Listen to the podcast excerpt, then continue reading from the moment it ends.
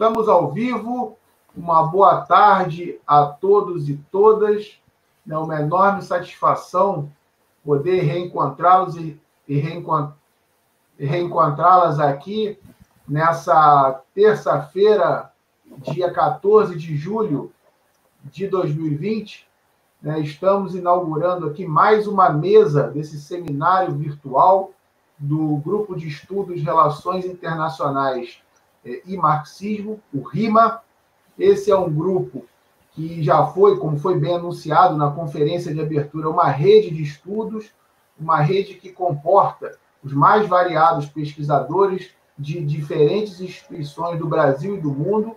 Né? É um grupo que já fez o seu primeiro seminário lá em 2016, agregando palestrantes nacionais e internacionais, e que agora realiza o seu segundo grande encontro, quatro anos depois, é, com muitos outros pesquisadores, com muitos outros participantes, ou seja, essa rede, essa teia das relações internacionais e do marxismo vem só crescendo no mundo, o que nos dá enorme satisfação e nos faz perceber que existe aí um grande fermento para que é, essas pesquisas, essas, é, esses estudos possam se desenvolver ainda mais.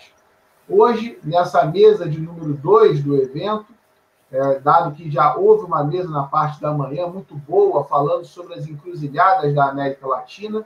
Agora, na parte da tarde, vocês ficarão comigo, Luiz Felipe Osório, né, professor e coordenador do curso de Relações Internacionais da Universidade Federal Rural do Rio de Janeiro, e ficarão também com Daniel Aragão, que é professor da Universidade Federal da Bahia, e vai se apresentar aqui é, logo após. O tema, especificamente, será o que está em jogo nas instituições internacionais. Então, para vocês que estão acompanhando atentamente o noticiário, o noticiário está repleto de informações e de notícias palpitantes sobre as organizações internacionais, poderão agora é, compartilhar conosco aqui da nossa perspectiva, da nossa visão marxista sobre o funcionamento, sobre a existência e sobre toda a dinâmica das organizações internacionais como um todo. Então, Daniel, eu lhe passo a palavra, fique à vontade para fazer a sua apresentação e a sua fala. É uma satisfação poder estar contigo aqui hoje. Boa tarde, boa tarde a todos que estão assistindo a gente nesse momento. É um prazer muito grande estar fazendo parte, né, junto com meus colegas, ah, dessa rede de estudos em relações internacionais e marxismo, a, dessa empreitada, dessa seminar, essa semana com esse seminário virtual, né, em que a gente está apresentando uma série de perspectivas que envolvem esses estudos.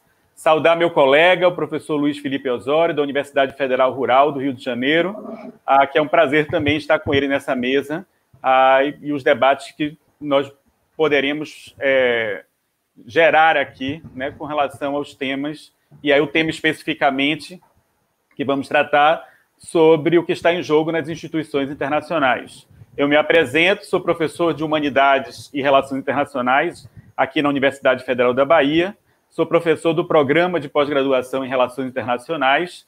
Ah, nós temos um mestrado desde 2014 e agora estamos para abrir, já aprovado pela CAPES, um doutorado em Relações Internacionais, que em breve né, vai ter a seleção.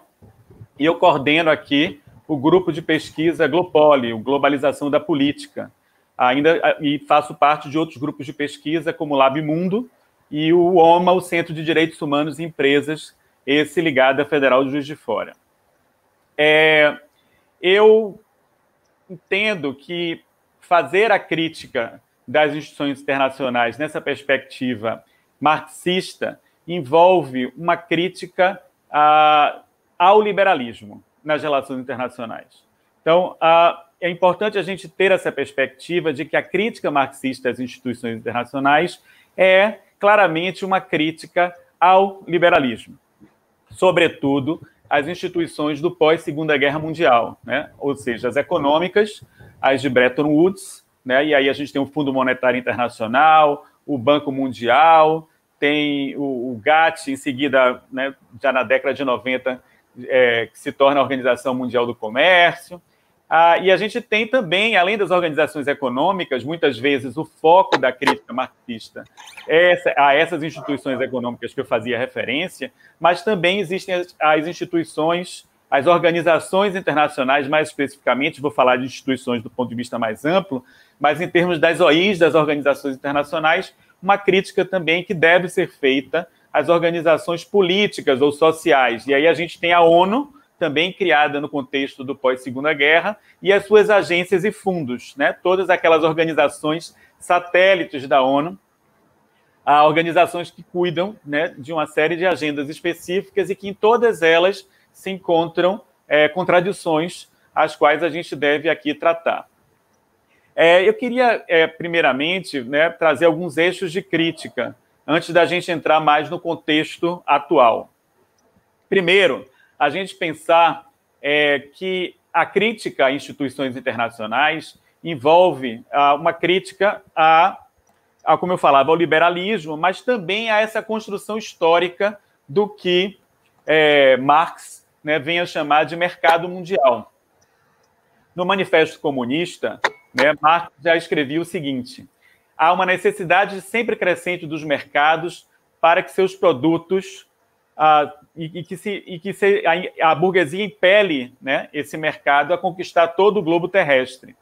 Ela precisa, a burguesia, estabelecer-se, explorar e criar vínculos em todos os lugares. Pela exploração do mercado mundial, a burguesia imprime um caráter cosmopolita à produção e ao consumo em todos os países. Sob a ameaça da ruína, ela obriga todas as nações a adotarem o um modo burguês de produção, forças a introduzir a assim chamada civilização, quer dizer, se tornarem burguesas. Em suma, ela cria um mundo à sua imagem e semelhança. Então, é, são, dois trechos rápidos do Manifesto Comunista, embora Marx não, não haja uma teoria, uh, haja um debate se há uma teoria do Estado em Marx, e, so, sobretudo, até que ponto haveria uma, uma teoria internacional, mas é importante a gente ter essa, esse marco, ah, porque depois todo o debate que se tem sobre mercado e sobre civilização de mercado, né, envolve esse debate dessa ah, não só do ponto de vista da burguesia em termos de uma expansão econômica, mas também do ponto de vista de uma expansão política, ideológica. Ah, então, Stephen Gill, um autor né, mais recente da York University, ah, que muitos de nós trabalhamos e serve de base para muitos estudos, a Gill tem um conceito de civilização de mercado que ele vai dizer o seguinte: a civilização de mercado ele vê como um movimento contraditório ou conjunto de práticas transformativas que englobam, por um lado, formas culturais, ideológicas e míticas, entendidas amplamente como a ideologia ou mito do progresso capitalista, aí você tem justamente essa integração dos mercados com o mito de progresso. Né? Trata-se do processo de integração de mercados, de acumulação, legitimação, consumo e trabalho, configurados pelo poder do capital transnacional. Mas, por outro lado, também, né, se por um lado há um movimento de integração né, e de uma perspectiva que apontaria né, a, miticamente para um progresso né, deste, deste capitalismo, por outro lado, é caracterizada essa civilização de mercado por padrões de desintegra desintegração e práticas de exclusão e padrões hierárquicos. A Gil é um autor bastante interessante para poder mostrar como, nesse jogo dessa civilização de mercado, toda vez que há um processo de integração, há, por outro lado, um processo também de desintegração que faz parte dessa lógica ah, dessa civilização de mercado. É, um dos autores que eu acho que é um, um eixo que é muito importante a gente ressaltar. Ah, e aí, desculpe, antes de falar desse autor, que eu ia falar de Cox, só para a gente pensar que desde então, nesse processo histórico, né, esse processo de acumulação do capital vem acompanhado também por padrões institucionais, tanto do ponto de vista do Estado, né, e aí já a partir né, do século XIX, com o Estado Nacional, com o liberalismo, com as garantias da propriedade privada e dos contratos no, no âmbito do Estado, a fim de lograr esse processo de expansão do capital, mas também né, é, esse processo, eu acho que é importante a gente ver que é, ele é acompanhado, né, historicamente, também pela criação de instituições internacionais. Né? Craig Murphy é autor em Relações Internacionais que vai mostrar como muitas instituições, né, acordos, normas, organizações foram criadas a partir de interesses privados e que as organizações interestatais, que a gente chama de internacionais, né, elas depois também vão acompanhando esse processo de necessidades de indústria ah, desse movimento, né, das diferentes fases da indústria é, no capitalismo. Né? Então, a gente precisa ter em perspectiva que é, essas instituições internacionais elas surgem atendendo a este processo da civilização de mercado.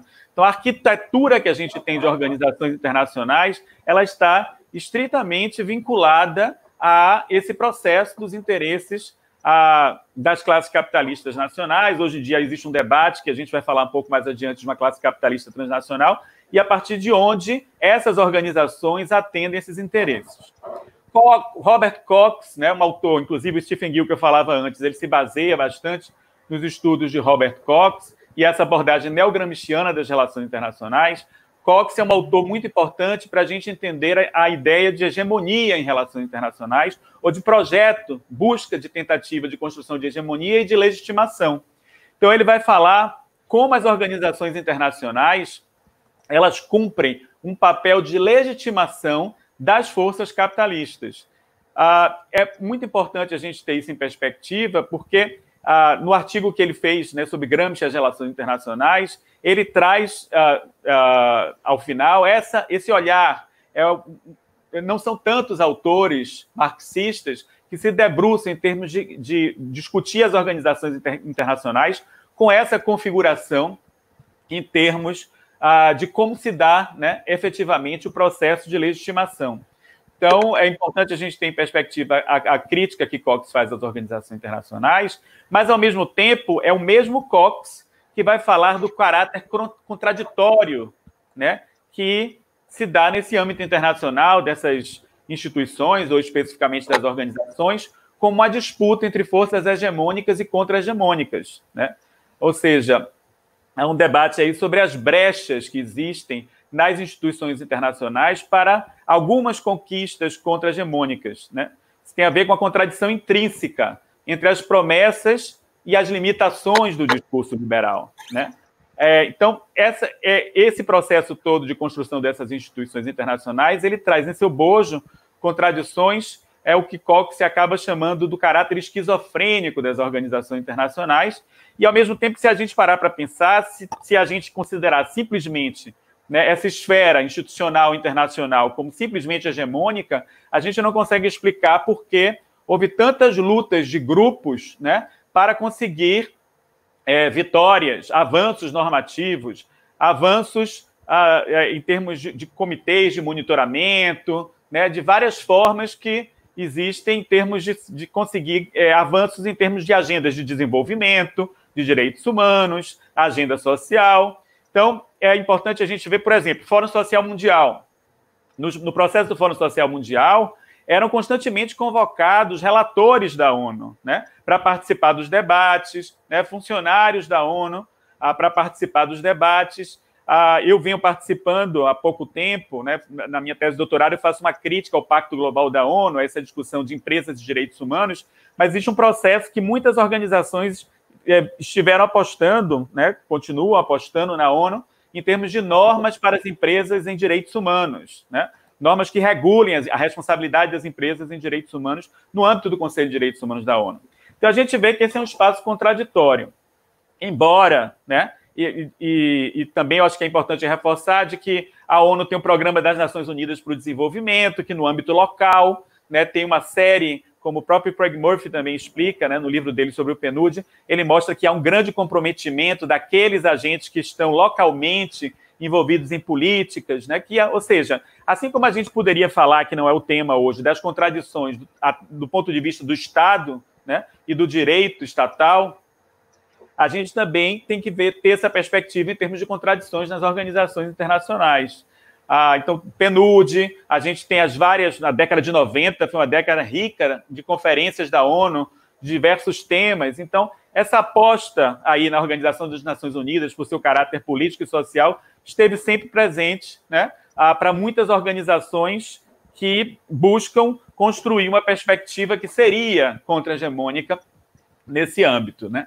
Eu queria reforçar que, assim, embora entenda que esse é um espaço, e aí é uma análise um pouco mais minha, sustentada até numa base é, marxista, né? se a gente parar para pegar aquele texto Socialismo Jurídico, a, do Engels e do Kautsky, né? eu acho que a gente tem que ver que esse caráter dessas, da ONU, das suas normas, ou seja, que é, é importante a gente disputar, não tenho dúvida né, de que nesse espaço do jogo, né, da, das, dessas organizações internacionais ou das instituições internacionais do ponto de vista muito mais amplo, de todos os acordos, processos, é, que nós temos efetivamente que disputar. Mas, ao mesmo tempo, eu acho que fica uma reflexão de que nosso papel essencial é exigir muito dessas organizações, até para que elas mostrem para a gente as suas limitações. Então, dentro desse espectro de promessas liberais e, ao mesmo tempo, de limitações, o fato da gente demandar mais e mais e mais, exigir mais e mais e mais, faz com que a gente também possa evidenciar como essas promessas liberais dessas organizações cumpram limitações né, pela própria a, razão de existir né, dessas organizações em termos de manutenção sistêmica. É, acho que é importante, uh, ainda nessa parte de, de, de, eixos críticos, a gente também trazer uh, o, a questão desse processo histórico né, de, de expansão do mercado mundial, das forças capitalistas. acho que é importante a gente reforçar uma crítica que autores do sistema mundo, como Wallenstein, mas também autores pós-coloniais fazem, né, de que, de que esse processo todo, quando o Gil estava falando, eu disse antes, de integração com desintegração, ou seja, esse processo é acompanhado o tempo todo né, de uma institucionalização que se deu historicamente do racismo e do sexismo. Né? Então, é, o racismo e o sexismo caminharam conjuntamente e a institucionalização né, ah, no âmbito né, é, nacional, né, uh, que vem todo o processo da herança colonial, mas esse processo, como ele, como ele continua sendo funcional, essa institucionalização, e ao mesmo tempo a gente vê que tem várias lutas antirracistas, né, lutas feministas, que encontram eco na Organização das Nações Unidas. E aí o que, o que me parece interessante, eu queria fazer um parêntese antes de passar para a próxima etapa, é apenas dizer que nos parece bastante curioso a gente estar tá aqui fazendo uma crítica de instituições internacionais. E, de repente, a gente vê que a extrema-direita hoje né, chama de marxismo cultural os avanços em várias frentes que acontecem em organizações internacionais. Veja que a gente entende que ali é um espaço de disputa, né, mas ah, jamais poderíamos colocar isso como sendo marxismo cultural. Quando a gente está o que a gente está vendo é que muitos avanços que acontecem apenas são cumprimento do que, do que promete o liberalismo. Né? Então, o liberalismo ele tem essa agenda e que muitas vezes, como eu falei, caminha o liberalismo com o racismo e o sexismo, mas a gente, a gente tem tido nos últimas décadas alguns avanços em algumas frentes relacionados com essas questões né, de grupos, ah, minorias, grupos diferenciados, né? Ah, e, e ou, ou grupos que são historicamente é, subalternizados, e, e, a gente tem uma luta de emancipação desses grupos, e obviamente que a organização acaba com suas limitações, acatando parte dessas demandas, porque é, é o seu papel dentro do, da contradição. Né? Mas isso jamais poderia ser chamado de marxismo cultural, já que o marxismo, efetivamente, é isso que a gente está aqui para debater hoje, faz a sua crítica das instituições internacionais. Né? Que até hoje a gente poderia dizer, ah, mas com a extrema-direita não valeria a pena a gente fazer a crítica, não vale a pena a gente fazer a crítica, a gente tem que fazer a crítica e mostrar esse caráter contraditório que tem essas organizações e sua base que está vinculada a um projeto né, de hegemonia das forças capitalistas. Então a gente está falando de toda essa construção dessa, desse liberalismo e de repente a gente vê que a partir da década de 70 e sobretudo a partir da década de 90 surge uma onda neoliberal, né? o liberalismo ele agora coloca uma nova roupagem, né? E aí e, e, e a gente tem então uma onda neoliberal.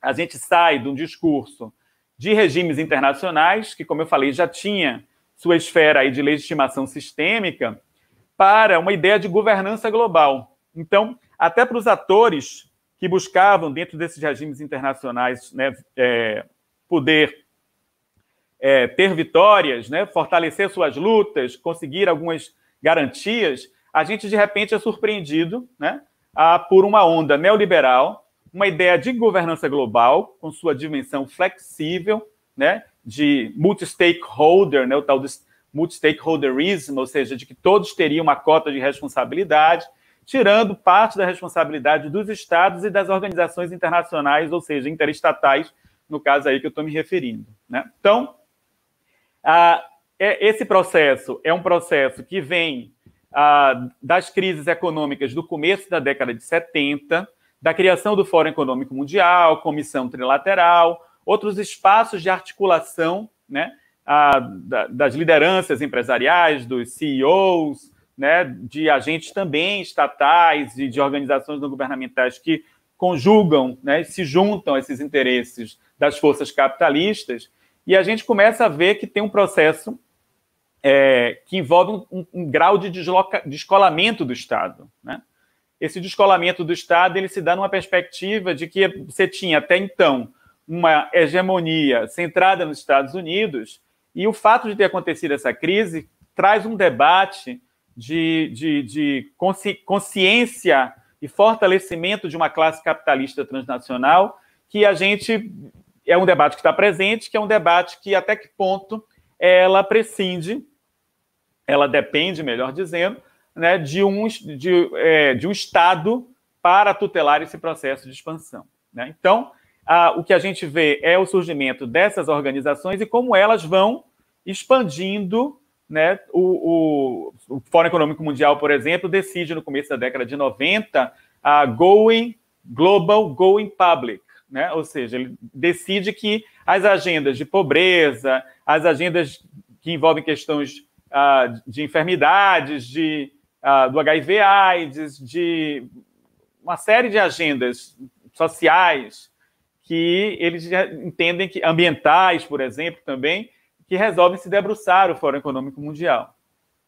Então, esse é um debate mais amplo, a gente não tem tempo aqui, talvez, no debate para poder a gente avançar, mas que envolve também esse processo a, a, da, dessa onda neoliberal, um tratamento né, do ponto de vista institucional e normativo que deixa de ser um tratamento que, mesmo no âmbito soft que a gente vê né, do poder de coerção que têm organizações internacionais e suas normas internacionais, para algo ainda mais soft, no sentido de que a governança global tem um caráter institucional normativo é, de tratar uh, o que seriam é, é, normas mais vinculantes, uh, como com tratamento de diretrizes e de princípios. Então, nos várias esferas internacionais, a gente vê que, ah, não, Vamos fazer a parceria público-privada e vamos trabalhar na perspectiva de diretrizes e de princípios. Isso nas várias organizações aí que compõem o amplo espectro da ONU, né? Então, a ONU, suas agências, seus fundos, a gente vê essa transformação, né? De começar a ser tratado como diretrizes e princípios, ah, e a gente tem um caráter, então, voluntário, flexível, de automonitoramento, ah, programático, pragmático, com que são tratadas né, essas a instituições e normas nessa nova arquitetura uh, do neoliberalismo. Então, a gente, muitas vezes, quando a gente fala em neoliberalismo, tem esse debate em termos da implementação de políticas neoliberais, a gente pensa muito na esfera aí do econômico, né? E é importante a gente pensar que uh, há um papel específico do ponto de vista político que é exercido a fim de garantir essa esse processo de globalização do capital, né? esse processo de entrada do capital ah, no, no, nas condições ah, mais flexíveis e quando se tem de, de, flexibilizando, desculpe, acho que é melhor deixar claro, flexibilizando as normas estatais, é muito o que o Stephen Gill vai chamar de disciplinamento neoliberal, né, de novo constitucionalismo, mas a gente vê que é, é necessário, então, essa reconfiguração de uma arquitetura internacional não mais voltada para normas vinculantes, o que já era uma crítica que a gente fazia ao liberalismo. Agora, no neoliberalismo, o caráter é muito mais despolitizante. Então, uma das principais vitórias que o neoliberalismo tem tido nessas últimas décadas é o esvaziamento de alternativas. é o processo de despolitização. Ah, e aí, apenas para concluir, né, já estou aqui adiantado de tempo, mas para a gente conversar um pouco sobre o contexto mais recente, né, qual é a tendência. A gente tem visto aí nesse processo, evidenciou-se o caráter de organização internacional com a questão da Organização Mundial de Saúde, agora por conta da pandemia do coronavírus.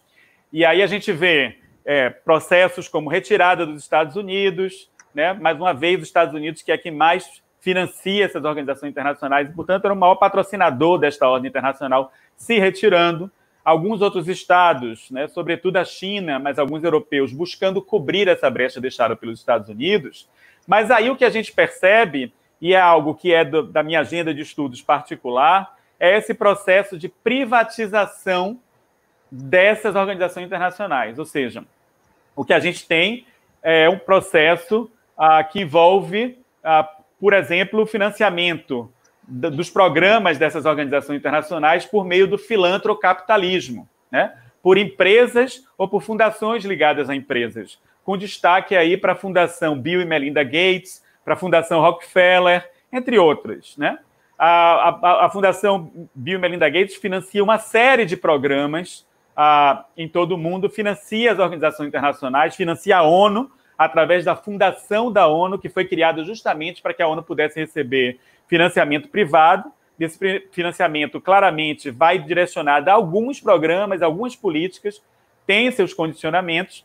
Então, imagine que, a, que essa crítica que já era feita às organizações internacionais, agora ela ganha nova conotação no momento em que essas fundações e espaços como o Fórum Econômico Mundial entendem de que essas organizações cada vez mais deveriam responder aos anseios uh, de, do Fórum Econômico Mundial, desse filantrocapitalismo, em termos de maior eficiência, não só do ponto de vista de financiamento privado, mas também de know-how privado como uma forma como seria uma forma mais eficiente de resolver essas questões. Então, ah, um dos âmbitos de estudo principal nos últimos anos também sobre ah, essas organizações internacionais, mais, mais particularmente, tem sido também uma visão em termos de até que ponto elas estariam sendo privatizadas. Né? Muitos atores vão chamar isso de captura corporativa das organizações internacionais.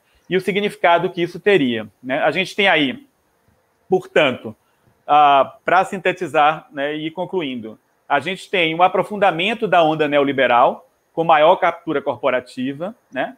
Ah, que, que, é o que a gente está aí, uma agenda de pesquisa aí, em termos de discutir até que ponto é uma privatização né, dessas ah, instituições internacionais. Ah, e, ao mesmo tempo, a gente tem ah, um debate sobre o papel da China. A gente vai ter um painel na quinta-feira ah, sobre a China, mas a China vem se beneficiando nos últimos 20 anos desta globalização neoliberal. Então, a dúvida é um pouco se a China, do ponto de vista dessa arquitetura institucional internacional, até que ponto ela cria outras organizações de seu interesse, a gente sabe, mas até que ponto ela não se torna a principal fiadora dessas organizações, inclusive com esse caráter de recebimento cada vez maior de financiamento privado.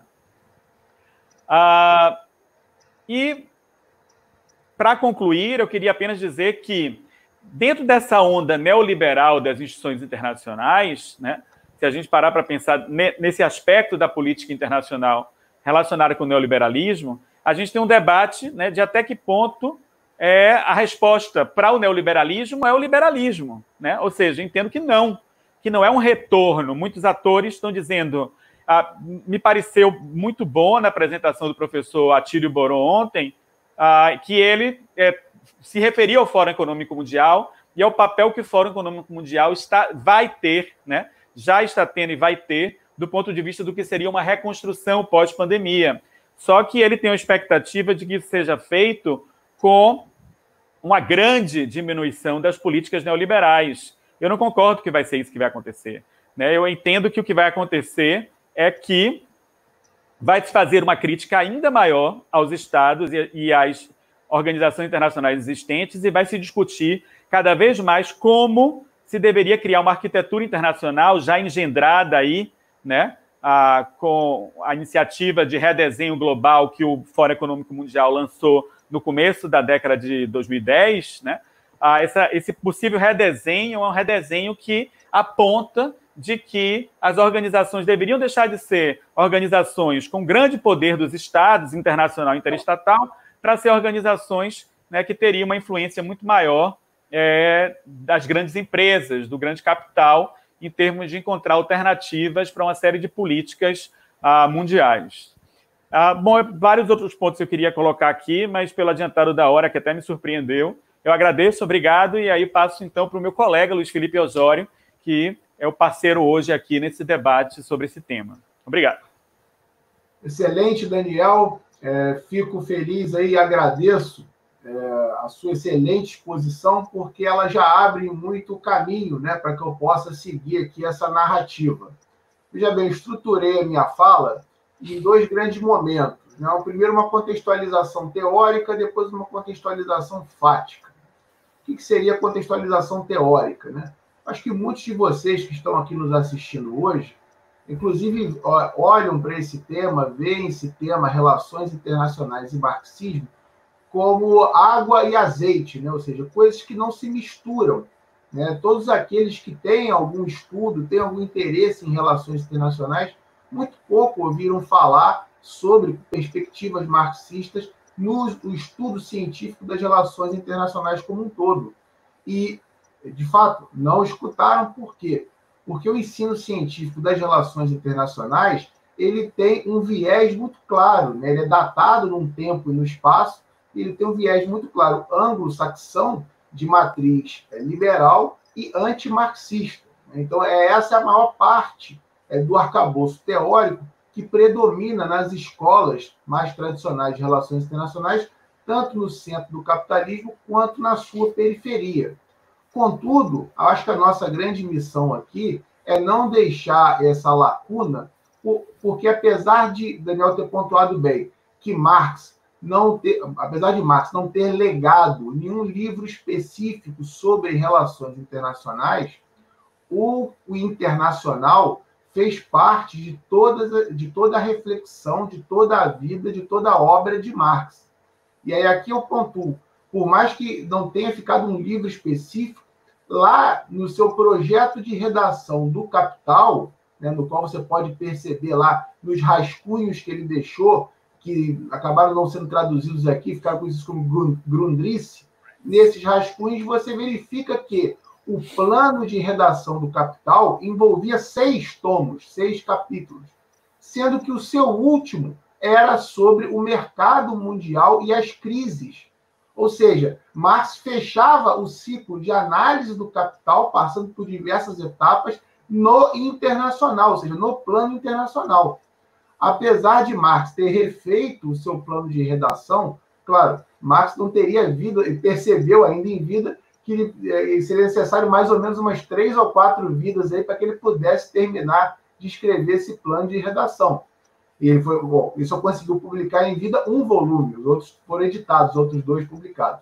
Mas bem, apesar disso, ele fez questão que em todos os seus volumes do Capital estivessem presentes ali elementos fundamentais para a compreensão das relações internacionais. Né? Isso aqui é importante dizer. E dentre as, as pistas fundamentais deixadas por Marx, eu posso situar aqui duas que são fundamentais para o rigor de uma análise marxista. A primeira é a historicidade, ou seja, entender que o mundo como um todo tem milhares de anos, milhões de anos para trás.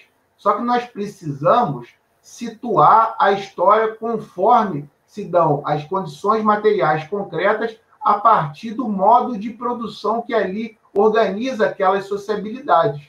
Logo, a história do capitalismo se dá a partir do momento em que o modo de produção capitalista vai se consolidando como um modo de produção mundial. Né? E esse modo de produção, ou seja, o capitalismo, ele vai conformando, ele vai dando especificidade a institutos que já existiam mesmo antes do advento do capitalismo no mundo. É importante pontuar isso. Há muitos institutos que já existiam, mas que ganham uma forma específica mediante as relações sociais concretas que se dão no terreno do modo de produção capitalista. A segunda grande observação nessa, nessa, nessas pistas de Marx é que os capitais eles não se limitam a fronteiras políticas. Né? O, o, o, grande o território do mundo ele é dividido em fronteiras políticas, que muitas vezes se coincidem com fronteiras naturais. Mas, em grande medida, as fronteiras são artificiais. E essas fronteiras artificiais são impostas pela política, são colocadas pela política, especificando cada território nacional. Só que os capitais ou capitalismo, ele não se limita a essas fronteiras geográficas, essas fronteiras políticas. Ele é, por essência, internacional, ou seja, o modo de produção capitalista tende, por si só, a se internacionalizar. E é o que nós percebemos aí desde aquela gestação embrionária do capitalismo na Inglaterra até o momento em que ela vai ganhando a Europa toda, depois o mundo todo, ganhando não só os espaços territoriais e hoje ganhando, sobretudo, os espaços imateriais, ou seja, entrando na nossa sociabilidade via privatizações e via várias outras maneiras de abertura de espaços de valorização do valor. Então, ou seja, é sempre importante pontuar que Marx sempre legou pistas importantes dentro das relações internacionais. E aí, onde as organizações internacionais entram, se situam dentro dessa, dessa narrativa, dentro dessa dinâmica de Marx. Se nós formos pegar aqui a historicidade do capitalismo, a gente bate exatamente a, a historicidade do desenvolvimento das forças produtivas com o desenvolvimento das organizações internacionais. Né? Eu parto do pressuposto que as organizações internacionais elas são forma jurídica do capitalismo.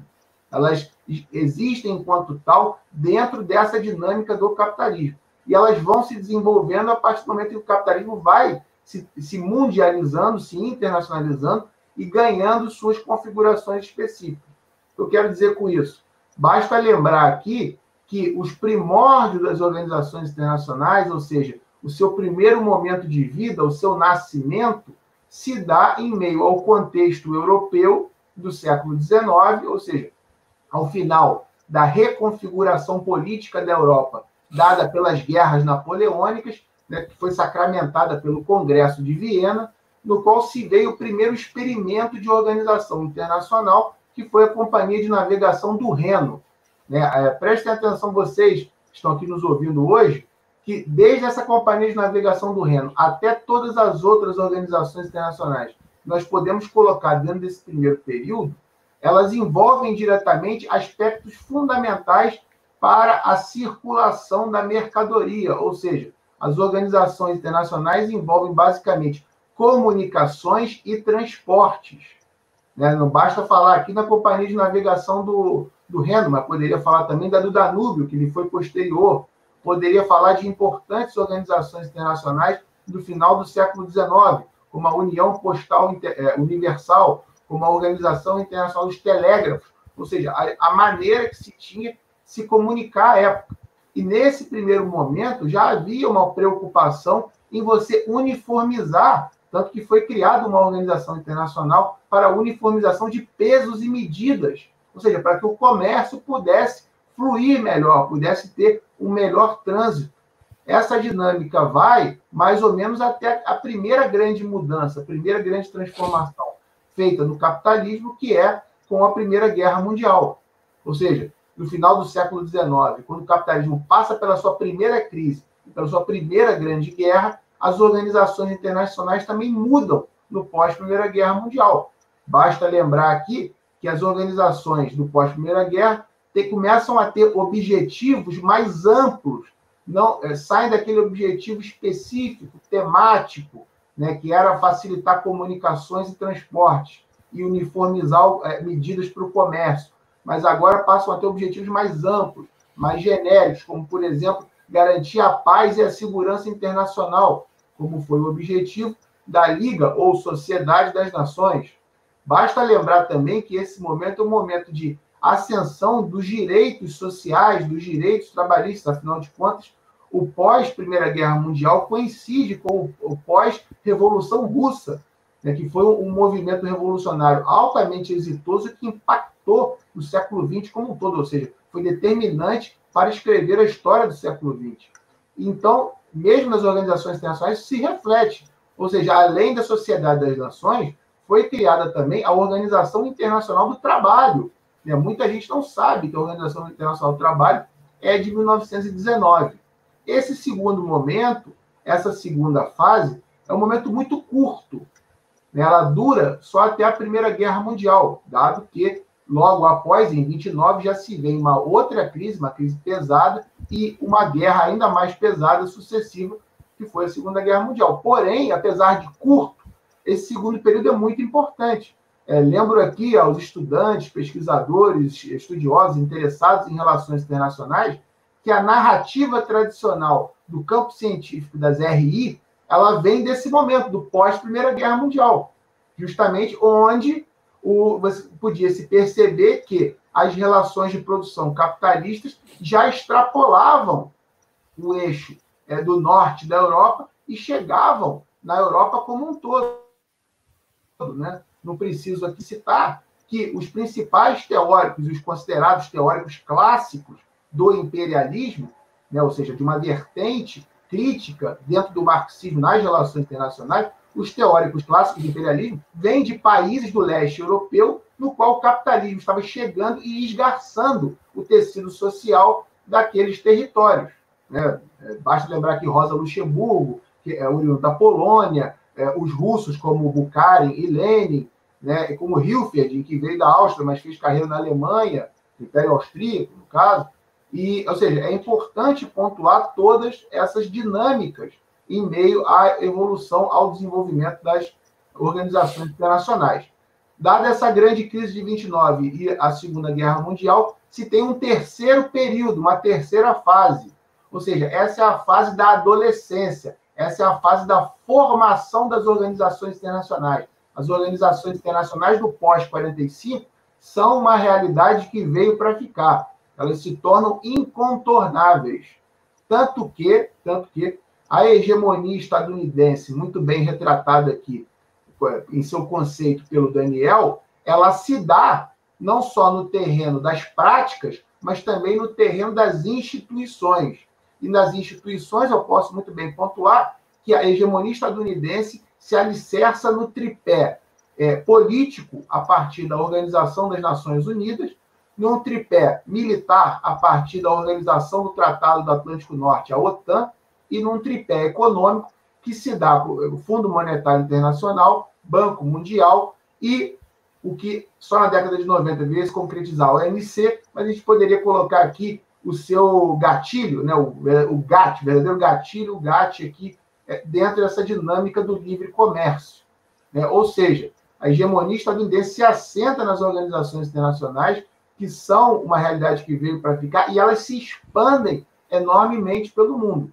Essa fase da adolescência, ela vai chegar a uma maturidade, ou seja, a uma quarta e última fase, quarta e atual fase, que é essa pós-década de 90, no qual as organizações internacionais têm uma expansão exponencial. Se começa a ter organização internacional de tudo quanto é tipo, de tudo quanto é objetivo, de tudo quanto é tema. Só para os nossos ouvintes aí terem uma noção, Hoje, no mundo, existem por volta de 300 organizações internacionais, ou seja, é uma gama muito diversa né, dentro dessa dinâmica das relações internacionais. Então, é bom é, entender muito bem isso. Ou seja, e, todas, e toda essa narrativa, todas essas quatro fases, elas atravessam exatamente as transformações que se dão dentro do capitalismo.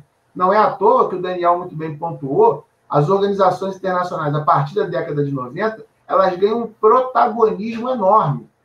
Elas começam a ser o grande centro dos debates, o centro do, do, da, das, dos grandes temas da agenda internacional, ou seja, o multilateralismo começa a ser aventado mundo afora, se passa a ter organizações internacionais que têm laços muito mais estreitos, como, por exemplo, os blocos econômicos regionais, né, que vão muito além da economia e tentam travar laços das mais variadas maneiras, se percebe que a década de 90 especificamente, ou seja, o contexto que nós vivemos hoje, essa década de 90 se estende até hoje, é, é, é esse momento que as organizações internacionais ganham a configuração que elas têm hoje, graças a essas transformações dentro da dinâmica do capitalismo.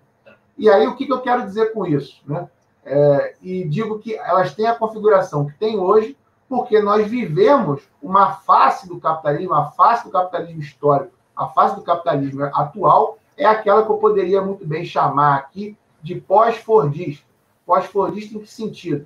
No sentido em que o eixo de acumulação ele deixa de ser interno e ele passa a ser internacional, ou seja, as relações de produção passam a ser pulverizadas pelos mais variados territórios nacionais do mundo, priorizando, claro, territórios em que há condições melhores de valorização do valor, ou seja, em que o trabalho é degradado, que o trabalho tem condições piores, em que os capitais têm vantagens maiores, formais e informais.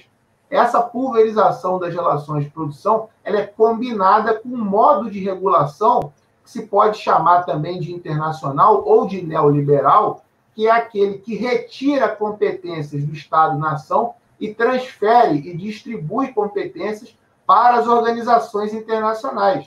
Daí o fato de elas terem ganhado protagonismo.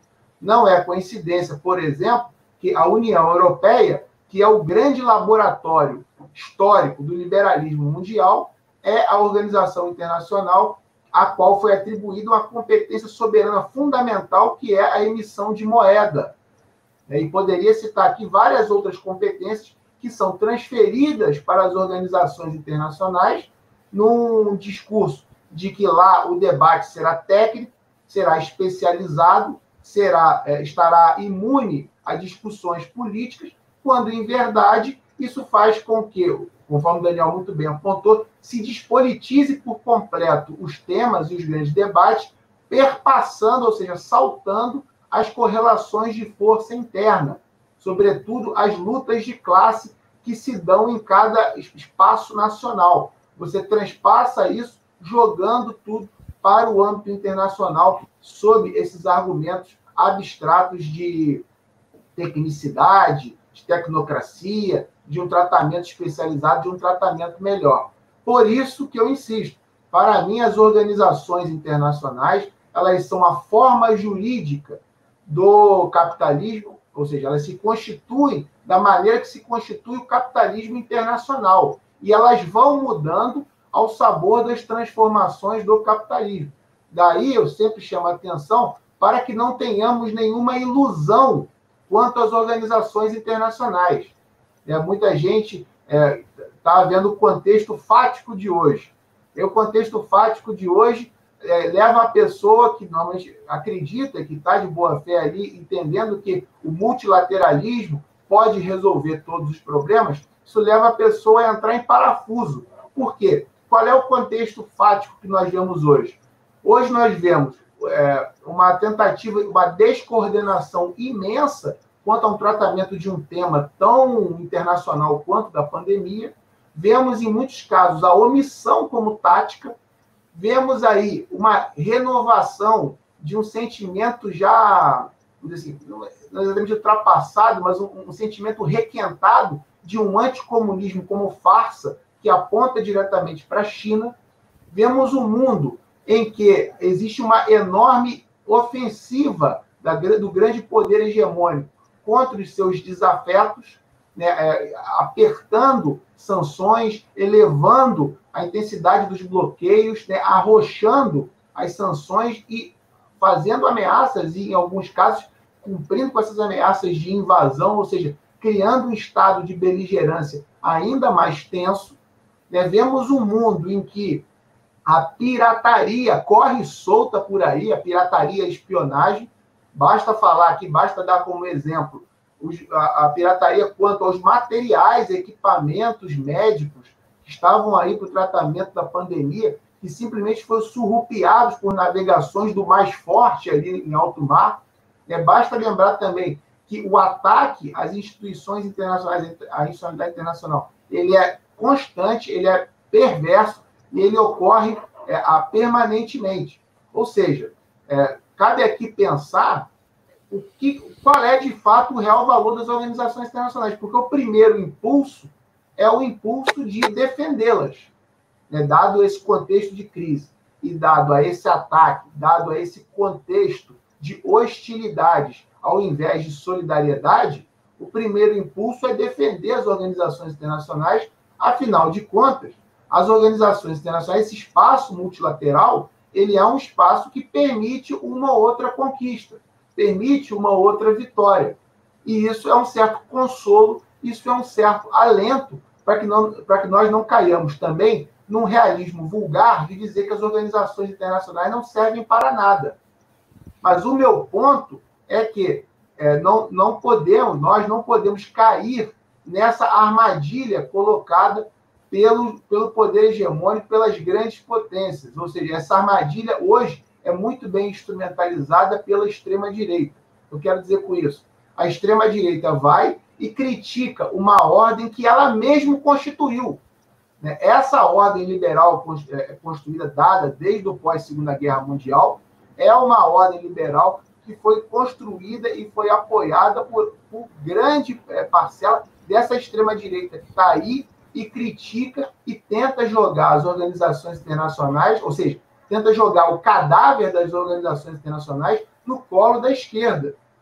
E é curioso que muitos daqueles é, da esquerda, que são muitos da social-democracia e tudo mais, acabam encampando, acabam encampando a defesa das instituições quando, em verdade, a nossa dependência, a nossa submissão e a nossa condição periférica, ela é perpassada de ponta a ponta pela dinâmica da normalidade das instituições internacionais.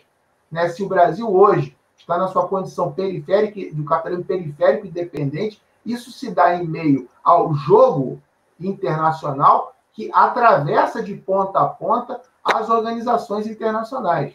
Né? Ou seja, as organizações internacionais elas estão diretamente vinculadas e inseridas dentro dessa dinâmica. Por isso que é, eu entendo que é muito ingênuo imaginar que as, no, imaginar que nós é, tenhamos que estar sempre no mundo do dever ser, ou seja, defender as instituições porque elas devem atuar assim, devem atuar assado, devem prezar pela ordem, devem cumprir seus objetivos, quando em verdade não cumprem. Quando, quando em verdade as organizações internacionais só reforçam o cenário desigual que está aí. É uma, uma fundamental, importante e última lição que eu deixo aqui, eu deixo não, deixada por Marx, que eu reforço, reverbero para que, que nós aqui saiamos e entendamos a importância de Marx para as relações internacionais. E aí, Daniel, isso envolve diretamente e muita percepção daqueles estudiosos e estudiosas que, em alguma medida, atravessam o direito e as relações internacionais. Né? A institucionalidade, a normatividade, ela desempenha um papel importante nesse jogo de luzes do liberalismo. Né? Então, nós precisamos entender a sua exata medida para que possamos criticar. E o que, que Marx diz? Que os, isso diz no Capital Volume 1. Os capitais, dentro de si, eles são despóticos. Ou seja, eu, dentro da minha empresa, eu como capitalista, sou eu que determino, lá dentro da minha empresa, quais serão as regras gerais de convívio, dentro de bases minimamente estabelecidas pelas relações de trabalho, mas que determino o horário de trabalho, a maneira como será feito. Dentro dos capitais, não há democracia do patrão sentar com os empregados e votarem lá qual vai ser o rumo da empresa. O, o patrão determina e os, os empregados cumprem. Ou seja, dentro de si, os capitais são despóticos. Porém, quando esse capital sai do seu interior e vai enfrentar outros capitais, ou seja, parte para a concorrência, sai de si e vai para o externo, para a concorrência, esses capitais, em princípio, são iguais e livres para poder é, é, travar relações.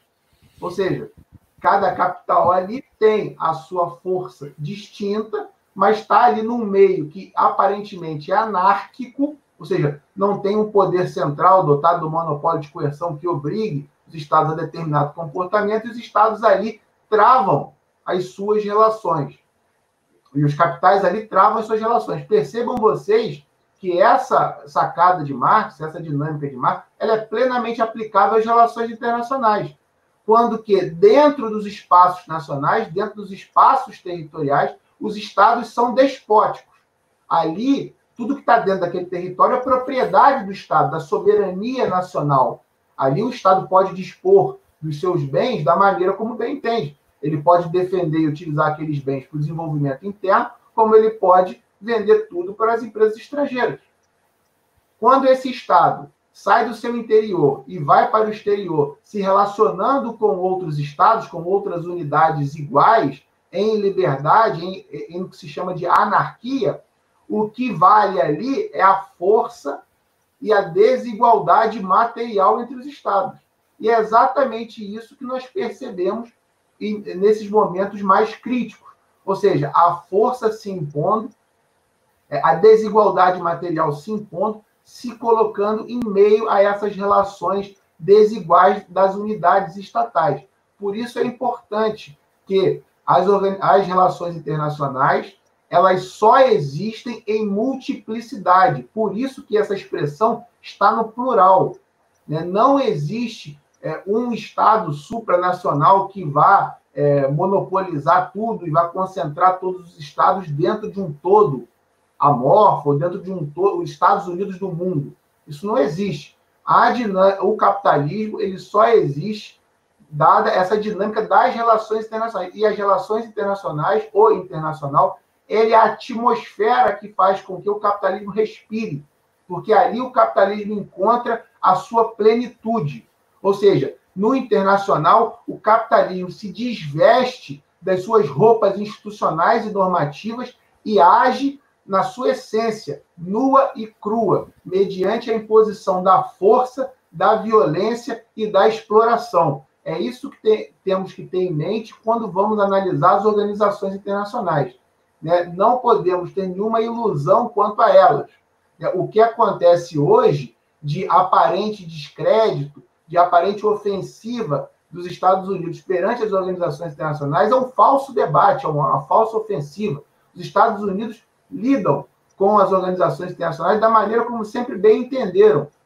É, tanto que posso citar aqui vários exemplos de violações tremendas ao direito internacional que muita gente apontou, à época muita gente criticou, inclusive muita gente disse que as organizações internacionais, que o direito internacional não valia de nada, deixariam de existir, eles não vão deixar de existir, eles não vão, eh, não vão eh, sumir, por quê? Porque eles são forma jurídica do capitalismo. Enquanto houver capitalismo, haverá organizações internacionais, haverá o direito internacional. A única coisa que fica quando há essas violações flagrantes em meio às crises é justamente a demonstração desse caráter, ou seja, do, do caráter nu, do caráter real das, da dinâmica das relações internacionais dentro do capitalismo.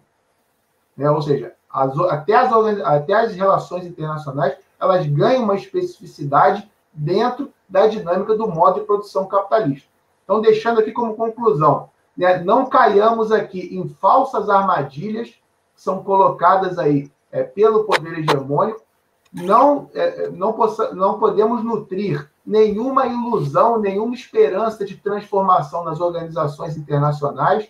As organizações internacionais fazem parte da nossa condição, da nossa existência dentro da dinâmica do capitalismo, e cabe a nós, sim, aqui, você aí, ouvinte, inquieto, você ouvinte que não, não fica confortável né, naquelas certezas que são passadas o dia inteiro pelos mais variados meios de comunicação, né, que fica tranquilo ao receber aquelas certezas de WhatsApp, está sempre inquieto, está sempre buscando conhecimento, está sempre buscando opiniões críticas e alternativas, cabe a você buscar a transformação. Né? Ou seja, o que significa a transformação? Tirar o Brasil, tirar o nosso país dessa condição dentro da dinâmica internacional de um capitalismo dependente, de um capitalismo cada vez mais submisso e periférico, para que possamos aí sim é, poder levar ao mundo inteiro uma condição digna, uma condição humana, uma condição que permita aos povos do mundo uma verdadeira emancipação. Né, eu aqui encerro minha fala, né, agradeço a todos e todas aí a atenção. E agora, Daniel, eu acho importante que nós passemos aqui as perguntas. É, vamos lá? O que você me diz? Vamos. Vamos lá que as perguntas. Estamos aqui, aqui para isso. As perguntas estão bem palpitantes e acompanham aí o instigante tema da pergunta: o que está em jogo nas relações internacionais? A primeira pergunta aqui, Daniel, é da Ana Garcia. Professores, gostaria que pudessem comentar sobre o papel das multinacionais farmacêuticas na OMS. Serão elas a moldar as respostas finais à crise do Covid? Olha, essa pergunta eu acho que é a pergunta que todo mundo faz para a gente quando fala em organizações internacionais em tempos de pandemia, né? Diga aí, Daniel. Eu acho que a gente podia juntar um grupo de perguntas para poder a gente responder juntos. Então, vou te fazer mais uma aqui. Uhum. É, Regiane, é, Regiane Carolina, gostaria que comentasse como a chamada classe capitalista transnacional procura moldar as instituições internacionais. Perfeito. É, ótimo. É, vamos lá. Ana. Daniel, quais são as chances de um tratado vinculante de direitos humanos na ONU? Uhum. No âmbito no âmbito do debate sobre empresas e direitos humanos. Aqui a pergunta do Pedro Vitor. Qual a dimensão do discurso nacionalista, sobretudo de países que estão sendo governados, governados por aquela extrema-direita, como uma consequência de deslegitimação das organizações internacionais de seus discursos? Um pouco do que a gente já falou, né? É... E o Vitor ainda continua. É, como o presidente Trump e Jair Bolsonaro, no caso do MS, na aceleração da participação dessas corporações e instituições e quais os principais efeitos desse processo no longo prazo? É uma boa pergunta. É... Bom, Vitor, Ô, Daniel, eu acho que a gente. É. Sim, vamos lá. Vamos lá, né? Uhum. Então, por favor, comece você, Daniel, fique à vontade. Certo, obrigado. É, vou começar com a discussão da classe capitalista transnacional nas instituições internacionais. Ah, esse é um processo, quer dizer, sempre houve uma influência né, ah, das empresas, né, de, a Câmara de Comércio Internacional, criada no começo do século XX, sempre influenciou né, essas organizações internacionais, sempre incidiu nessas organizações internacionais. Mas o que a gente percebe é um processo, sobretudo, como eu fazia referência, a partir da década de 70, em que elas, ao mesmo tempo, se envolvem em termos, do, em termos de, de é, pressionar as organizações internacionais, mas também no processo de financiamento dessas organizações. E, ao mesmo tempo, numa crítica né, ao papel dos Estados, entendendo de que elas teriam um papel importante para cumprir. Então, o que a gente percebe, por exemplo, com o surgimento, ah, o, o Kofi Annan, ah, quando ele toma posse em janeiro de 97, né, já em janeiro de 97 ele vai para a reunião do Fórum Econômico Mundial volta em 98 e 98 dizem para ele, no Fórum Econômico Mundial, traga uma proposta. Em 99 ele chega com a proposta, que é o Pacto Global da ONU. O Pacto Global é um dos símbolos, né? No final da década de 90, então, portanto, em 99 e a primeira grande reunião em 2000, de como se dá um processo de legitimação recíproca, né? Entre a, as corporações transnacionais, o capital transnacional legitimando a Organização das Nações Unidas, naquele momento ali da década de 90, do boom das forças capitalistas, né, dessa onda neoliberal, e, ao mesmo tempo, é, a ONU também né, legitima essas empresas. Se, se a gente parar para pensar, no momento, 50, em torno de 50 empresas estão na fundação do Pacto Global, nessa parceria entre a ONU e as empresas. Entre elas estavam ali grandes empresas que sofriam duras críticas naquele momento, e que precisavam lavar sua imagem na bandeira azul da ONU, com processo que ficou conhecido como Blue Washing. Estavam Nestlé, Nike, Shell, entre outras, né, nesse momento. Então, essa articulação entre as empresas e a ONU é uma articulação que é consagrada aí na década de 90. A ONU também precisa desse financiamento. Para poder debater isso, a gente também teria que debater o financiamento da Organização das Nações Unidas e de cada uma das suas agências. É interessante, a Kátia Gregorati, uma, uma professora ah, que hoje está na Universidade de Lund, na Suécia, né?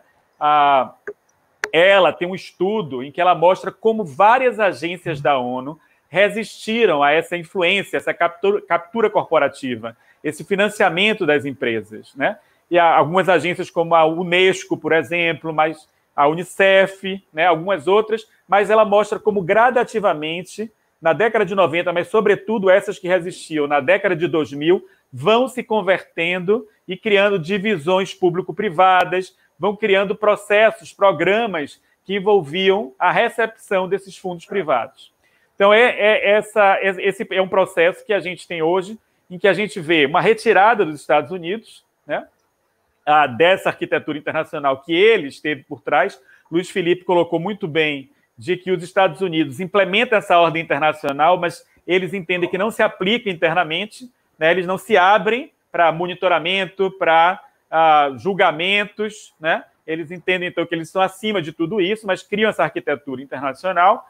Mas essa arquitetura internacional, que é funcional, esse processo de expansão, os, os Estados Unidos agora demonstram mais uma vez a sua decadência, o America First é um símbolo de decadência dos Estados Unidos, e eles vão se retirando, e quem vai entrando para apoiar né, são atores como a China, né, há outros atores, é, além da China, outros atores estatais, mas, sobretudo, é, o financiamento que vem de organizações ou de empresas transnacionais, mas muito também a partir desse filantrocapitalismo, dessas fundações que eu fiz referência.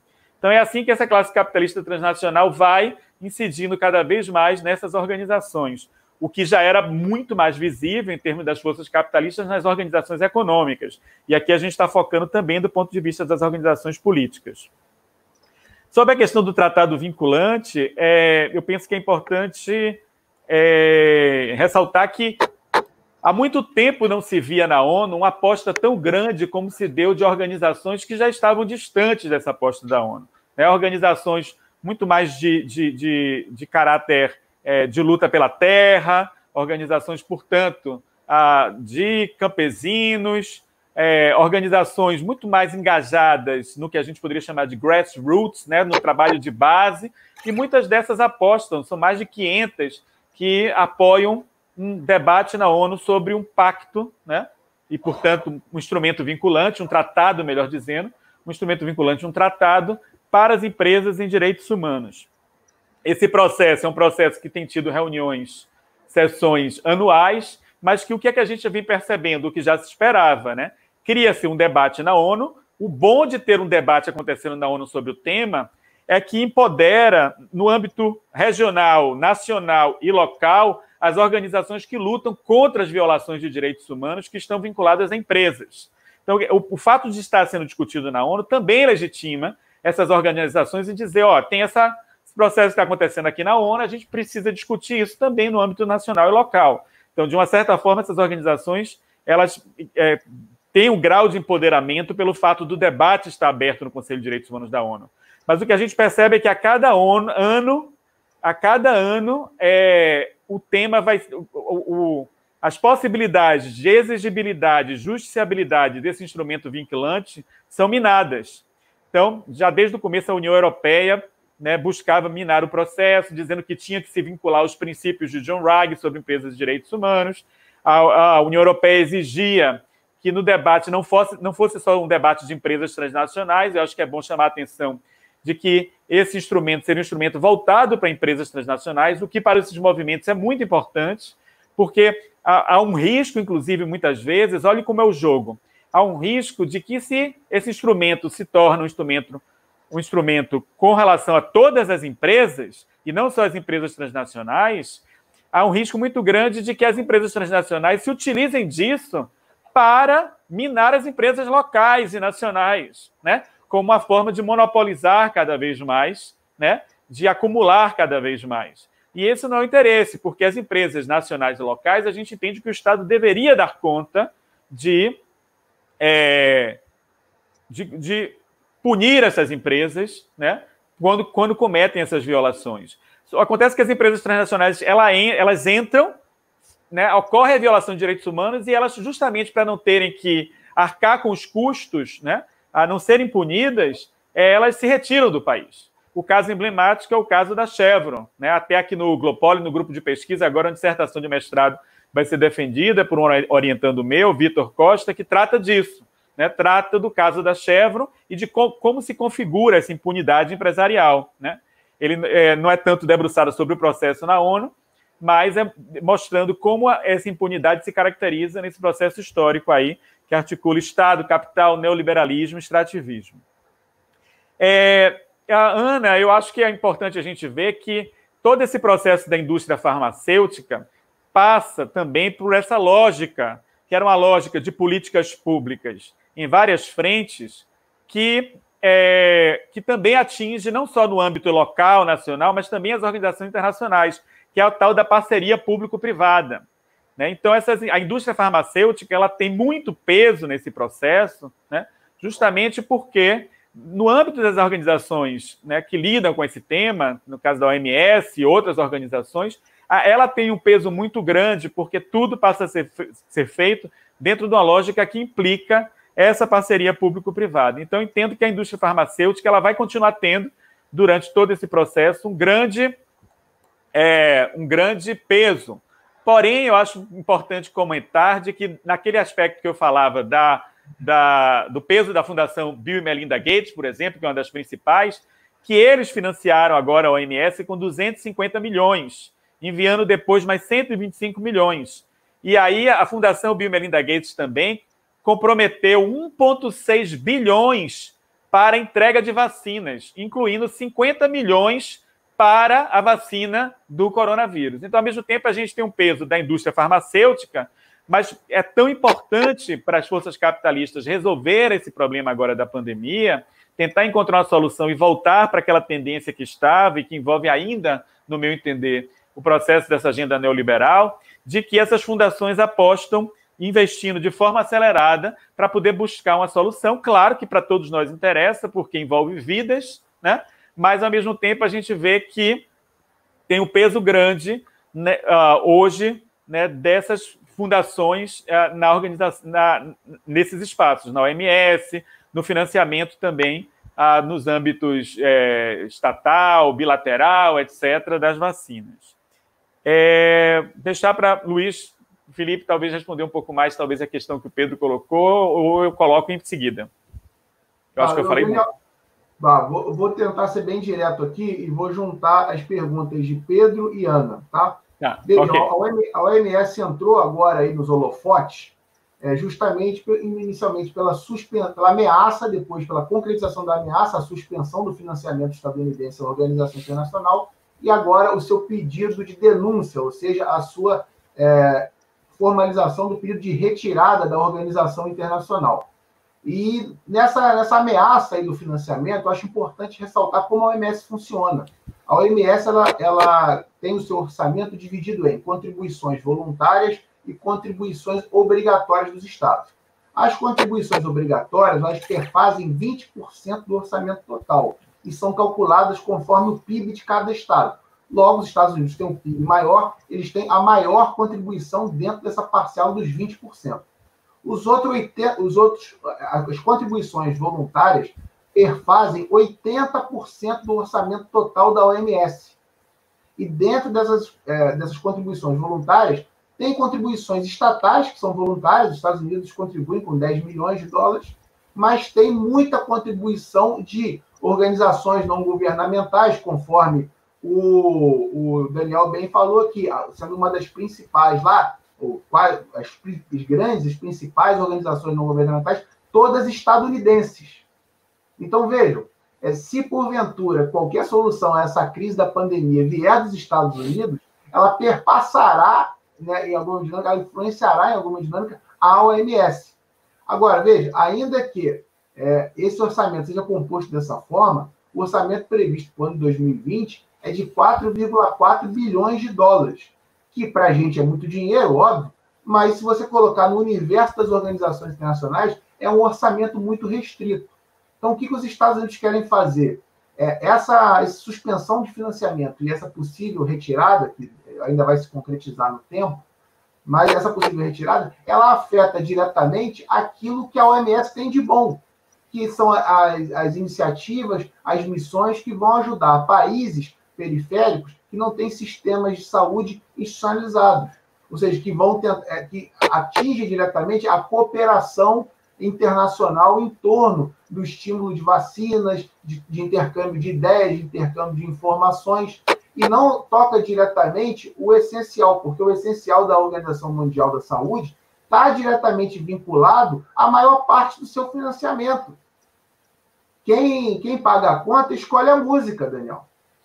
Perceba você, né? Perceba você. E aí o que acontece? É, a OMS é uma organização, é, organização internacional interessante, mas muita da sua atuação também é direcionada conforme os interesses desses grandes financiadores. Basta lembrar aqui que a OMS está lá nos documentos vazados pelo Wikileaks, né, mostrando que determinadas missões foram direcionadas pelos grandes capitais que a é, embasam, que a sustentam. Esses grandes capitais são chamados Big Pharma. Tanto que a declaração de pandemia demorou a sair. Ela não foi, é, é, é, não foi colocada de imediato, ela demorou alguns dias enquanto a pandemia ia se internacionalizando, é, em função de interesses do Big Pharma que estavam ali por trás. Então é importante pensar na OMS como parte do jogo. E aí, veja, Pedro, essas críticas da extrema-direita são falsas críticas. A gente não pode cair nessa armadilha. Né? É a mesma coisa da extrema-direita aqui no Brasil, criticando a institucionalidade. Foi a institucionalidade que botou a extrema-direita lá. Né? Ou seja, aí não podemos entrar nesse joguinho, porque desse labirinto a gente não consegue sair. Né? Não podemos nem sequer entrar nisso. E aí a pergunta da, da Ana, no que trata tratados vinculantes de direitos humanos, é, já, Ana, o problema não é a normatização, né, a normatividade. É, tratados internacionais de direitos humanos com efeito vinculante existem desde 66, por exemplo, como são os pactos é, internacionais de direitos políticos e civis e o Pacto Internacional de Direitos Econômicos, Sociais e Culturais, né, é, formalizados lá em 1966, no âmbito da plena Guerra Fria. Né, eu chamo a atenção que a questão não é exatamente essa. A questão é que a gente não pode é, pender qualquer, qualquer esperança de emancipação de fato é, nas organizações internacionais, porque elas não levarão. O máximo que as organizações internacionais nos darão são as migalhas, né, são os consolos. Isso sim ela dará sendo vinculante no, é, é, dentro dessa dinâmica normativa de ser vinculante e não ser de obrigar os estados a determinado comportamento. Porque ainda que na, ainda dentro da lógica da normatividade, mesmo sendo vinculante, no âmbito internacional não há um órgão que obrigue a execução daquele, daquele dispositivo que está num desses tratados vinculantes. Então, isso pouco se relaciona, pouco é, é, também está dentro da dinâmica do falso debate. E, e, o que a Regiane colocou aqui sobre a classe capitalista transnacional moldar as, as organizações internacionais, eu diria que elas não, é, não exatamente só moldam, elas construíram as organizações internacionais. Ainda que eu não compartilhe dessa percepção de classe capitalista transnacional, né? Para mim, é, conforme eu coloquei aqui, essa dinâmica é, do capitalismo internacional ele é atravessado de ponta a ponta pela forma política estatal. Né? Então, ainda que o capitalismo esteja cada vez mais internacionalizado e que os capitais é, é estejam cada vez mais pulverizados mundo afora, é, eles têm no seu, na última instância de proteção, o Estado Nacional, aquele que franqueia a proteção política, jurídica e militar. Né? Afinal de contas, gente, são os estados nacionais que impõem as fronteiras e as fronteiras o que elas fazem? Elas dão liberdade aos capitais e elas colocam no trabalho os grilhões. Elas, elas, elas colocam todos os obstáculos, as barreiras, para que o trabalho também circule livremente, porque isso impacta diretamente nas condições é, de valorização do trabalho, ou seja, do valor do trabalho. Então é importante ter é, em mente essa perspectiva. Vamos para uma segunda rodada, Daniel? Vamos. Então vamos lá. Para a gente poder encaminhar aqui, já que nós estamos numa avançada hora. O Gabriel, as organizações internacionais mais relevantes de hoje são marcadas pelos interesses e valores liberais do Atlântico Norte.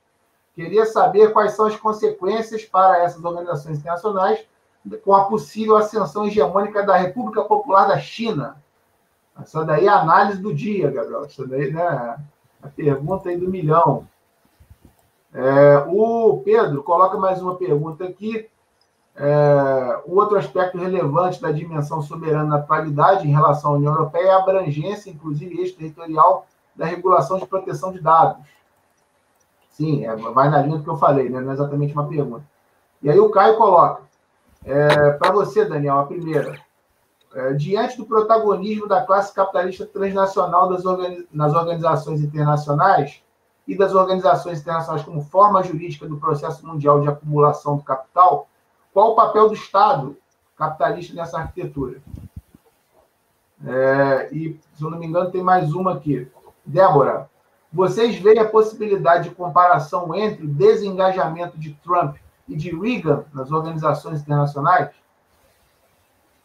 Eu acho que com essas perguntas, Daniel, a gente pode ir encaminhando para o final, né? Uma, com certeza. Rodada, uma rodada de fogo. Quer mande começar agora as respostas ou eu começo? Mande brasa você, mande brasa, vai lá. Tá bom, vamos lá então. É, começando pela pergunta do Caio, então. É, bom, Caio, eu entendo que o Estado. Veja, aí eu acho que é importante já demarcar, então, como o Luiz Felipe fez, uma diferença que a gente tem de interpretação. Né? Ah, eu entendo sim que o Estado tem um papel né, essencial no mundo hoje, mas eu entendo que há essa construção dessa esfera de articulação emergente, ainda não consolidada, mas bastante emergente, com bastante poder, de uma classe capitalista transnacional. Esse ainda é um objeto maior de estudos, né? Eu entendo que os estados ele tem cada vez mais é, tido um papel em termos de é, transnacionalização de suas empresas. Aqui no Brasil isso foi feito bastante com o BNDES, né? E de flexibilização para a entrada do capital estrangeiro. Alguns vão chamar isso de um Estado cada vez mais transnacional.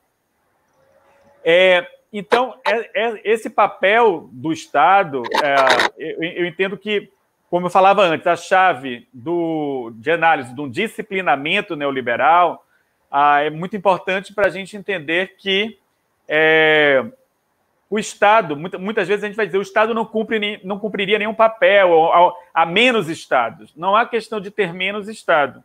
A questão é de que, em função de que interesses o Estado se coloca se coloca em função dos interesses da sua população, ou mesmo de uma burguesia nacional, ou tem se colocado cada vez mais em função né, do que seria essa burguesia transnacional, né, uma emergente classe capitalista transnacional? Essa é a pergunta que está aí de fundo. Então, o Estado cumpre um papel de adequação né, das suas normas a, a para a entrada desse capital e para justamente garantir a impunidade, um processo que é interessante, que a gente trabalhou aqui no grupo de pesquisa, sobretudo na dissertação que eu fazia referência de Vitor, é esse debate da impunidade. Ou seja, a impunidade ela não, só, não se dá simplesmente quando a empresa viola direitos humanos e ela depois se retira e não, não se pode judicializar a empresa, né? não se permite que a condenação seja efetivamente cumprida, porque a empresa se retira né? porque uma empresa transnacional ela se retira. Mas no momento que ela entra, já se dá uma série de violações, já se, já se traz uma série de garantias para, para as empresas que apontam para um padrão de impunidade.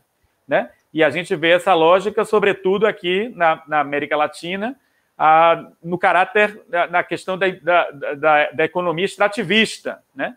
Como isso é muito mais demarcado também, é o caso da Chevron, que a gente fez referência, mas, sobretudo, o caso da Vale, né? Ah, quando a gente fala de empresas de direitos humanos, a gente tem que ver o peso que tem uma empresa como a Vale, né? nessa arquitetura de impunidade e de constantes violações de direitos humanos, é, trabalhistas, ambientais, direito à vida, ameaças, etc., etc., não só é, no Brasil, mas em vários lugares do mundo. Né? É, então, eu entendo que, é, sobretudo, esse papel, Caio, que eu acho que o Estado uh, tem nesse momento e um papel, inclusive, também de controle, né? de controle social. E é um controle social que uh, se dá cada vez mais, como a gente está vendo, numa base que não é uma hegemonia, né? é o que Stephen Gill também chama de supremacia, e que envolve, portanto, um poder de coerção, uma onda autoritária que se aprofunda cada vez mais diante da crise do capitalismo, né? e que se faz necessária essa onda que a gente percebe aí de extrema-direita ah, e como ela se conecta com isso tudo. É, com relação à pergunta é, de é, Débora, Débora, veja só, na época de Reagan, o mundo ainda estava no contexto da Guerra Fria, né? Então, a gente ainda tem um contexto de Guerra Fria quando Reagan chega, e efetivamente, nesse contexto da Guerra Fria, a ONU, né, era bastante acusada de ser, de, de ser uma ameaça vermelha. A gente tinha um mundo lá uh, dividido, né? E, e o tal da, o tal, a influência dos países, né? A, sob domínio soviético seria considerado então muito grande. Então, tanto para dentro dos Estados Unidos, né, os políticos dos Estados Unidos, como também as empresas viam a ONU muito como uma ameaça vermelha. Então, nesse momento, desengajamento com a ONU, esvaziamento com relação à ONU, é reflexo da crise econômica do começo da década de 70, do custo né, a que teve essa crise do começo da década de 70, e, mas ao mesmo tempo também de uma crítica que era feita como ameaça vermelha. Então, na década de 90, esse processo de aproximação ah, de, de é, Boutros Ghali, secretário-geral da ONU, e secretário-geral seguinte, Kofi Annan, das empresas, é um processo que é bastante importante a gente pensar, né, em termos de buscar se legitimar com os Estados Unidos, com as empresas transnacionais, com outros estados. Então, é, esse era o processo. E o desengajamento de Trump agora, é, se naquela época a gente já poderia falar de crise da hegemonia norte-americana, agora a crise é muito maior. Né? Então, o que a gente vê é que esse desengajamento hoje do, de, é, de Trump envolve este processo, claro, que a gente que vem se configurando de decadência dos Estados Unidos, que era o grande fiador dessa ordem internacional. E aí, já respondendo a pergunta de uh, que perguntou sobre a China, como é o nome? Gabriel. Então, só respondendo, conectando com a pergunta do Gabriel, é importante a gente ver, Gabriel, que a, a China, quando, quando Trump é eleito, ele não vai em janeiro para a reunião do Fórum Econômico Mundial, né? justamente nessa resistência que tinha, porque, claro, os Estados Unidos foi o grande fiador disso tudo, mas houve impacto no processo de transnacionalização das empresas para o trabalho nos Estados Unidos. Então, essa crítica que ele faz a, a, a, a, a esse processo das organizações internacionais, etc., a não ida dele à reunião do Fórum Econômico Mundial é acompanhada da ida do Xi Jinping, então, quer dizer, a China cada vez mais, essa é a grande contradição da China, né? Um debate até que ponto ela implementa, então, o socialismo internamente, e do ponto de vista externo, como essa ordem liberal barra neoliberal né, beneficiou a China. Né? Então, até que ponto a, a China vai romper, do ponto de vista político-social, ela tem criado uma série de bancos, organizações financeiras, etc. Mas do ponto de vista de se envolver com essa pauta cultural, ideológica, política, social, nas organizações internacionais, não está muito claro qual o papel que ela vai jogar. Por enquanto, interessa a ela né, é, sustentar essa ordem internacional, né, não fazer com que essa ordem desmorone, porque ela também acumulou bastante, né?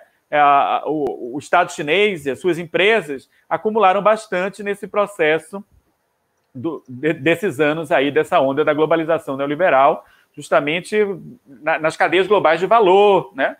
Ah, e como ela né, foi se tornando central nesse processo das cadeias globais de valor, de periférica vai se tornando central, e, é, portanto, participa, então, cada vez mais da arquitetura internacional, mas ainda não está claro né, até quando ela vai financiar né, essa ordem é, liberal internacional, ou se ela teria um outro projeto. Né? Essa é a grande dúvida, até que ponto a China tem um outro projeto do ponto de vista político, ideológico, cultural, não só econômico, a, para o mundo. Obrigado. Legal, Daniel. Eu vou emendar na sua resposta, que aí eu vou pela ordem. Olha, veja, essa questão da China é a questão do dia, né? Está todo mundo discutindo, todo mundo debatendo, comentando muito essa ascensão dela.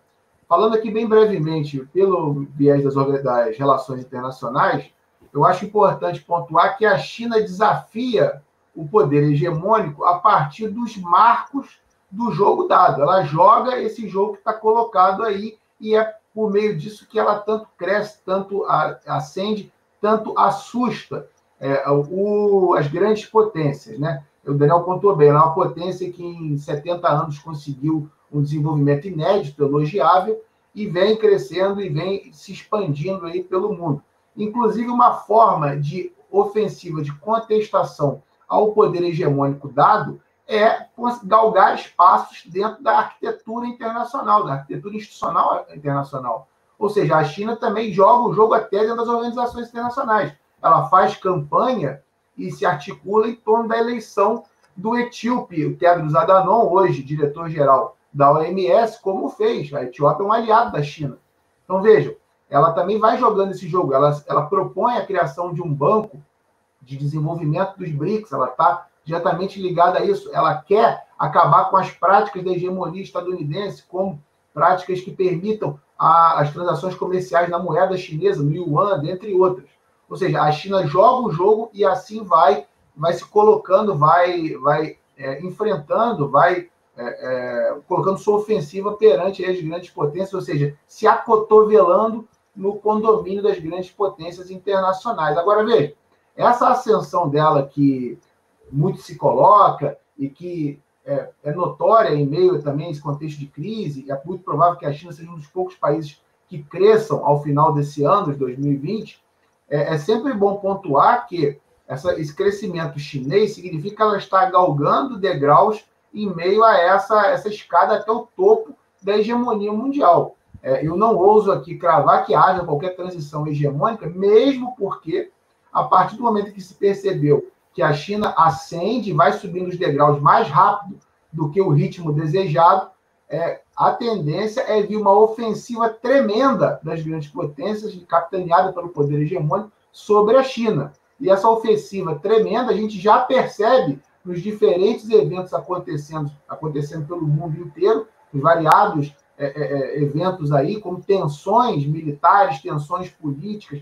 Posso falar de vários, de vários acontecimentos recentes aqui, que fazem com que, é, que demonstra essa ofensiva. E essa ofensiva à China, ela se dará quer pelos republicanos, quer pelos democratas. Né? Ainda que os democratas ganhem a próxima eleição, essa ofensiva se manterá. É sempre bom, é, é importante, é conecto com a pergunta da Débora, que é, dentro dessa dinâmica da, da, das relações internacionais, da política externa, da compreensão de mundo, é, os democratas e republicanos se diferenciam só no comezinho, só no que é marginal, só no que é pequeno. É importante notar aí que, é, independentemente de quem ganha a próxima eleição, a ofensiva sobre a China será tremenda, ainda que essa ofensiva demande desconsiderar ou mesmo se desengajar das organizações internacionais que eles mesmos criaram. Né? Ou seja, nesse ponto, talvez, Débora, se pareça com a ofensiva de Riga em relação à União Soviética, mas somente num aspecto muito mais abstrato. É, as dinâmicas internacionais, os panoramas internacionais são completamente distintos. Mas é sempre bom é, ponderar, porque fica parecendo que são os republicanos, ou são os é, Trump ou Reagan, o A, B ou C, que é mais ou menos beligerante, eu sempre gosto de pontuar que a beligerância ela é a, a dinâmica do Estado estadunidense. Né? Haja vista aí as guerras é, altamente brutais perpetradas aí durante o governo de, do último democrata que ocupou lá a cadeira, o Barack Obama. E aí, cara, eu acho é, é importante a sua pergunta em que sentido, né? Em apontar que a multiplicidade, o Estado é fundamental nas relações internacionais, não é à toa que é, o nome relações entre né, internacionais entre estados-nação são um fenômeno histórico próprio do capitalismo. Esses estados-nação é, mostram que o panorama internacional se articula estruturalmente na multiplicidade de unidades estatais, de unidades territoriais fragmentadas e isoladas, para que elas possam potencializar a acumulação e a potencialização dessa acumulação se dá em meio a uma dinâmica altamente intensiva de concorrência e competição entre os estados. É por isso que artimanhas como espionagem e pirataria são tão interessantes, porque em meio a essa concorrência vale tudo. Né? Essa concorrência para essa acumulação, tanto de riqueza quanto de poder, em meio à política dos estados e em meio à política dos capitais. Então, é, né, é, relembrando aqui, enfatizando, essa multiplicidade estatal é estrutural e enquanto houver capitalismo, haverá essa multiplicidade, porque isso é altamente funcional, isso, é, isso pertence a essa dinâmica própria das relações internacionais. Né? Ou seja, e em meio a isso, em meio a essa dinâmica, se constitui aquilo que é a forma política do capitalismo, que é aquilo que molda, que, que constitui e é constituído em meio às relações internacionais, que é o imperialismo. Mas imperialismo é um assunto é, para um próximo debate, não exatamente para esse. Né, por agora, eu já encerro aqui a minha fala, né, Daniel? E aí eu acho é, eu que... queria, queria fazer um breve comentário para encerrar. Claro. Posso fazer? Por favor. tempo? É um comentário muito rápido. É um, na verdade, é um comentário que é o seguinte: é, embora a gente tenha, a gente faça essa crítica às instituições internacionais, né? E a gente, como o, Luiz Felipe colocou, né? É, é, há uma ilusão, há que se ter cuidado né, para não se iludir com as instituições internacionais. O convite aqui é para que a gente se debruce cada vez mais a estudá-las, né? Até justamente para poder deslegitimar essa ilusão, né? Então, é, eu gosto muito de uma, de uma, uma coletânea de estudos críticos da globalização. Tem um texto da Susan George, em que ela diz o seguinte: aqueles que genuinamente querem ajudar o movimento deveriam estudar os ricos e poderosos, não os pobres e sem poder. Ainda que riqueza e poder estejam numa melhor posição para esconder as suas atividades e, portanto, sejam mais difíceis de estudar, qualquer conhecimento sobre eles é de grande valor para o movimento. Então, desvendar essas teias aí, né? Disso que a gente está debatendo aqui, classe capitalista transnacional ou não, né? Estados centrais, a relação deles com as forças capitalistas, o que é que está em jogo, essas fundações de, do filantrocapitalismo, etc. Tudo isso é muito interessante que a gente se debruce, estude mais, porque isso empodera muito o movimento de resistência em termos de, de deslegitimar né, as narrativas que são colocadas para a gente como a narrativa de que a gente tem que salvar o liberalismo, as instituições internacionais, né, pelo grande benefício que seria contar com essas organizações. Então, as contradições precisam ser evidenciadas. Pra, e, portanto, a gente precisa se debruçar cada vez mais sobre esses estudos da diversidade que tem aí de instituições internacionais, não só as OIs, as organizações, mas os acordos, os processos, né, as várias normas que são construídas em diferentes âmbitos. É isso, obrigado. Excelente, Daniel. Nem subestimá-las, nem sobrevalorizá-las, mas sim entender as organizações internacionais na sua real medida, né? dissipando as brumas da aparência das formas sociais que se colocam no seu entorno e mostrando aqui a sua real essência. Eu acho que essa é a grande tarefa, essa era a grande missão desse debate aqui hoje. Eu agradeço a todos e todas pela incrível audiência aqui, pelas perguntas que nos ajudaram muito ao desenvolvimento do tema e convido a todos e todas para a nossa próxima mesa, que se dará amanhã, no dia 15 de julho, na parte da manhã, iniciando, iniciando-se às 10h30 da manhã, com os professores Carlos Eduardo Martins, da UFRJ, e a professora Ana Garcia, da Universidade Federal Rural do Rio de Janeiro, que vão debater o neoliberalismo em todas as suas transformações em meio a esse contexto de crise.